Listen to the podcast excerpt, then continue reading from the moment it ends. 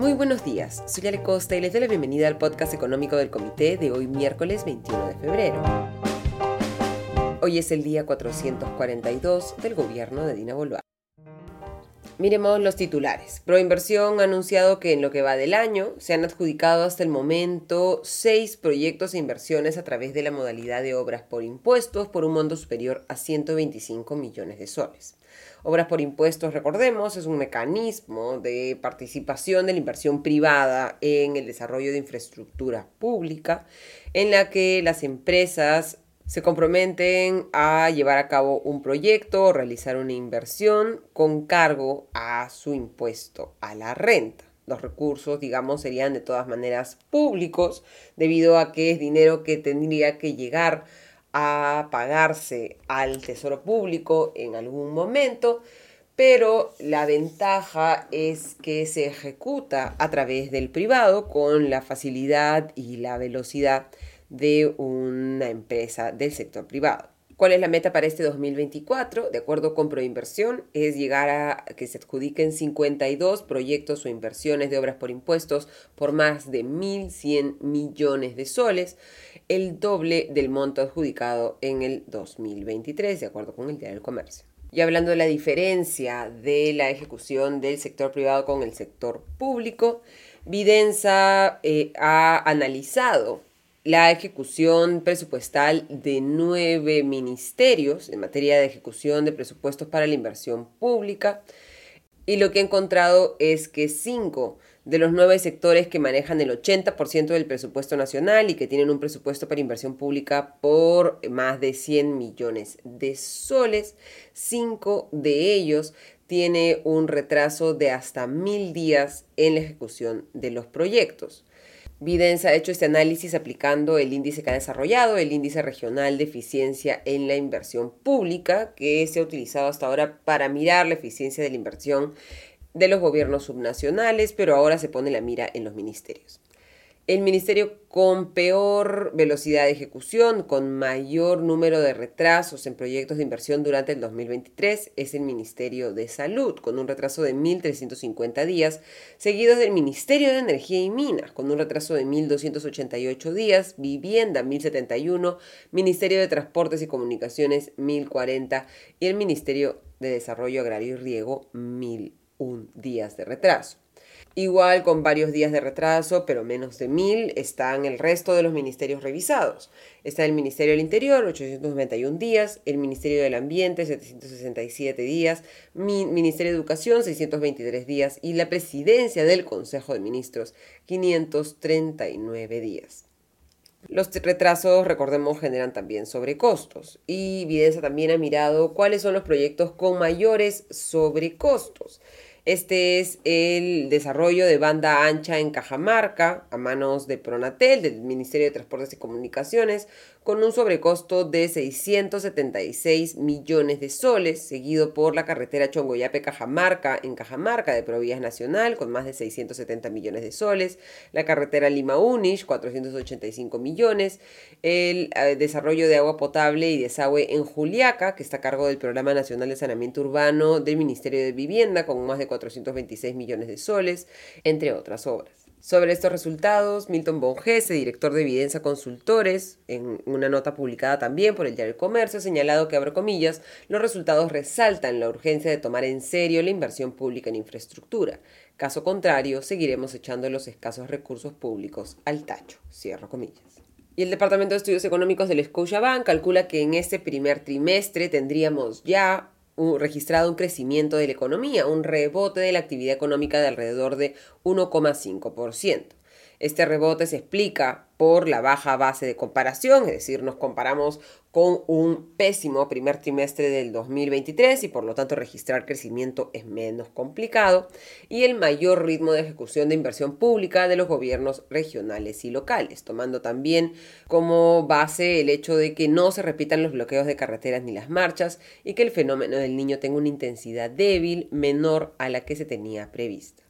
En enero el resultado sería positivo, pero recién en febrero teníamos el crecimiento más alto de este primer trimestre y sobre eso se fundamenta que Scotiabank mantiene su proyección de crecimiento de la economía peruana para este 2024 en 2,7%. Y el tema del día es el que ocupa la portada del diario Gestión, la entrevista al ministro de Energía y Minas, Rómulo Mucho. ¿Qué ha dicho Rómulo Mucho en esta entrevista? Pues ha hecho énfasis en las dificultades que actualmente está pasando Petroperú pero sin aún una decisión respecto a qué se tiene que hacer con la petrolera, respecto, por ejemplo, a la participación de las empresas privadas en la petrolera, que es una de las sugerencias del informe de reestructuración de Petroperú que elaboró la consultora Arthur D. Little, lo que ha señalado es que en este momento, abro comillas, ¿quién entraría a una empresa quebrada? Eso es imposible. En el sector privado ya hace tiempo se considera insolvente y quebrada, pero es del Estado y tiene una inversión ya hecha. Vamos a echar por la borda 7 mil millones de dólares, que más intereses aumenta, entonces seamos sinceros, cierro comillas. Por supuesto que vender Petroperú en este momento no sería la mejor decisión, debido a que el precio que tiene Petroperú es un precio negativo, porque como ha confirmado Rómulo Mucho, las deudas de Petroperú superan en cuatro veces el capital de la compañía. Es una empresa prácticamente quebrada pero creo que sí se pueden, y como señalan algunos expertos, sí se pueden encontrar otras formas de que ingrese capital y manejo privado a la petrolera a través, por ejemplo, de la concesión, de la entrega en concesión de la operación de la refinería de Talara o que se encuentre un operador privado para Talara, como sucede en el lote 192. Sobre otras medidas que se pueden tomar para solucionar el problema de Petroperú, mucho no ha dicho mucho, valga la redundancia.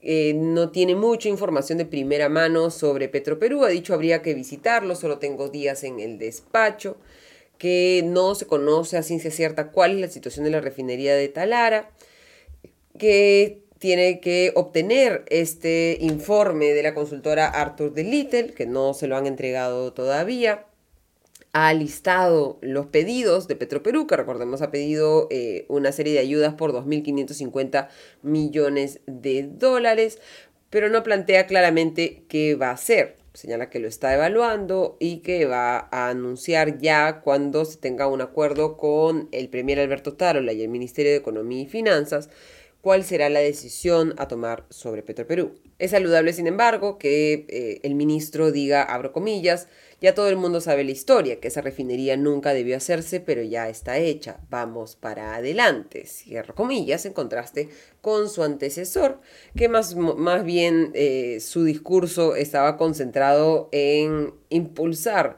la conveniencia de la refinería de Talara. Tampoco ha sentado una posición clarísima respecto al proceso para entregarle a Petroperú el lote 10, luego de que se le hayan adjudicado directamente y sin ningún concurso tres lotes petroleros en, en Talara el año pasado. Lo que ha dicho, abro comillas, hay que preguntarse si tomaron la decisión más técnica. ¿Tiene Petroperú capital para explorar, para explotar? No lo tiene, está endeudado y necesita plata. Cierro comillas. Ha indicado, sin embargo, que, abro comillas, hay que revisar qué está haciendo Perú Petro, cierro comillas, en un contexto de caída de la inversión privada en el sector hidrocarburos. En el sector minero creo que ya hay objetivos más aterrizados.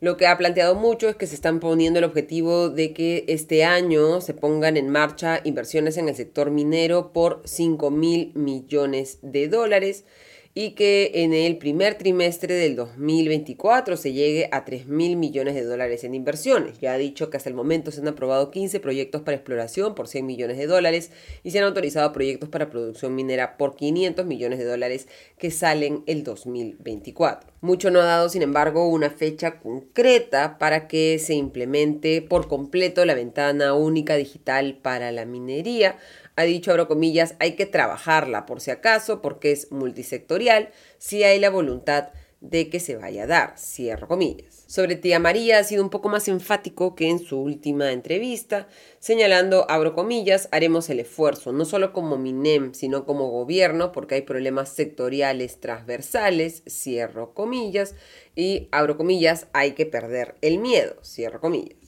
Tampoco ha planteado una posición muy concreta respecto al reinfo y cómo lograr avanzar con el tema de la formalización minera. En líneas generales, creo que las posiciones de mucho en estos temas están en el lugar correcto, nuevamente a diferencia de su antecesor Oscar Vera, pero todavía quedan dudas sobre cuánto de esta visión se pueda implementar en la realidad. El Diario Comercio entrevistó al eh, vicepresidente del Grupo de Riesgo Soberano de Moody's Investor Services, Jaime Reusge, que ha planteado un poco la reacción desde el lado del mercado a los cambios ministeriales. En el caso de Rómulo Mucho, ha dicho, abro comillas, en cierta forma lo vemos un poco más favorable. En el MINEM tenemos ahora sí un ministro con un perfil más técnico, con mayor experiencia en el sector público. Cierro comillas ven a mucho como más favorable que el cambio en el Ministerio de Economía y Finanzas, en lo que Reus ha señalado, abro comillas, lo que resaltan los inversionistas es que quieren ver mayor continuidad de los ministros en la cartera de Economía, cierro comillas, aunque sí reconoce, abro comillas, que se mantiene el perfil tecnocrático del ministro. José Arista ha sido ministro de otra cartera en el pasado y también hizo carrera en el MEF en los 90, conoce la institución y en general tiene un perfil tradicional, cierro comillas ha calificado las reacciones de los inversionistas entonces como mixtas, por un lado preocupación por la falta de continuidad y favorabilidad por el perfil de Arista.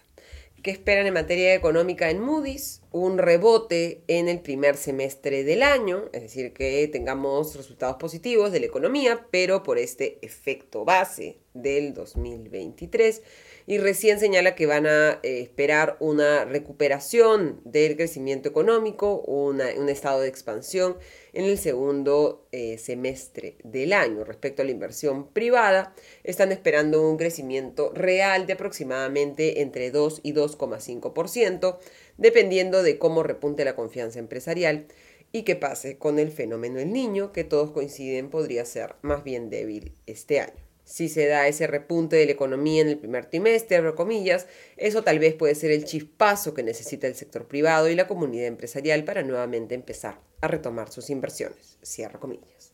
Terminamos así el podcast económico de hoy. Les deseo un excelente día. Nos reencontramos mañana. Hasta entonces.